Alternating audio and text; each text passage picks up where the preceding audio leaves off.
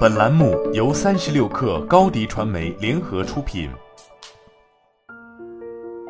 本文来自微信公众号《哈佛商业评论》。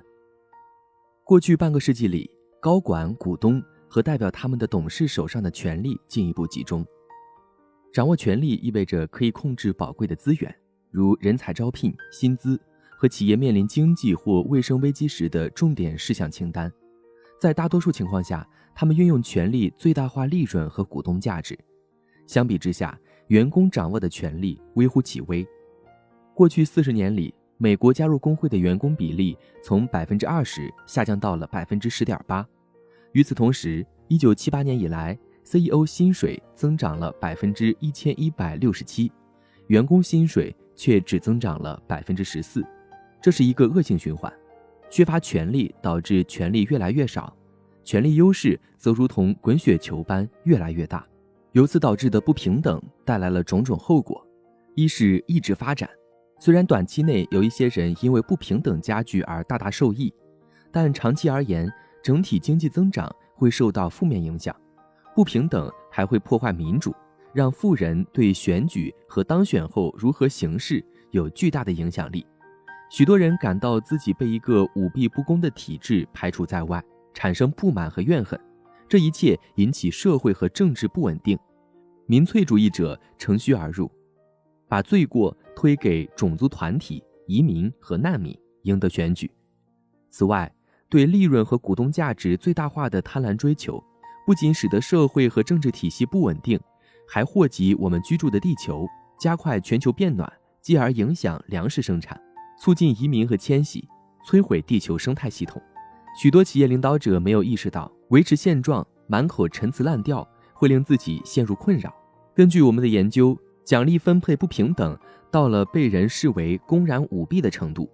苦于权力劣势的人就更有可能尝试彻底推翻当前体制。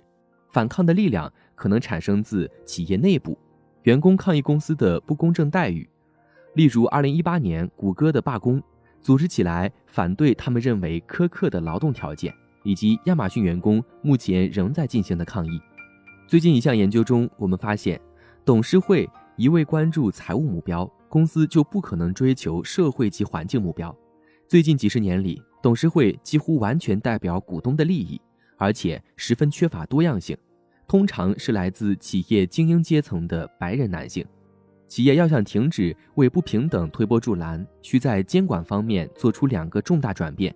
其一，C 级高管和董事会必须提升多样性，包括种族、阶级和性别等各方面的多样性，确保其构成能够反映企业服务的人群构成。为此，可以尝试在传统的交际网络之外寻找符合条件的董事，并实行任期或年龄限制。其二，董事会。必须吸纳员工加入，让员工对影响他们工作与生活的事物掌握决策权。这样的体系可能会令企业高管感到异常，但已经在欧洲一些国家付诸实践。除了股东和员工的利益，董事会还应当从整体上关注其他企业利益相关者的利益。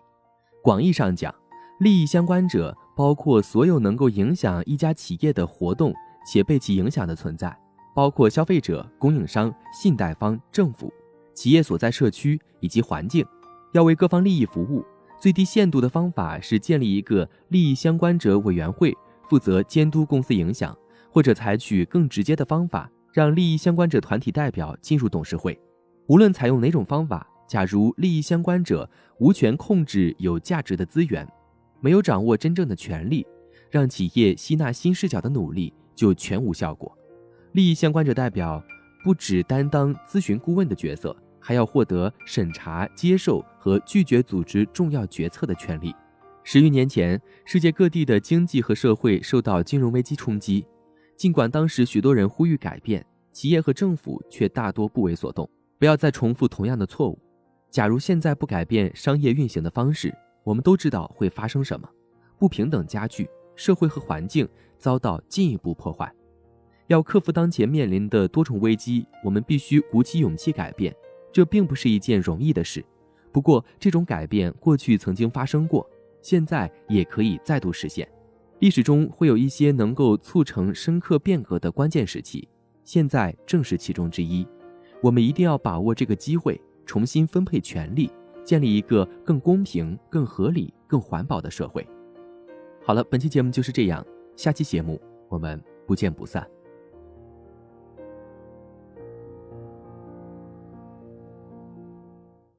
高迪传媒为广大企业提供新媒体短视频代运营服务，商务合作请关注微信公众号“高迪传媒”。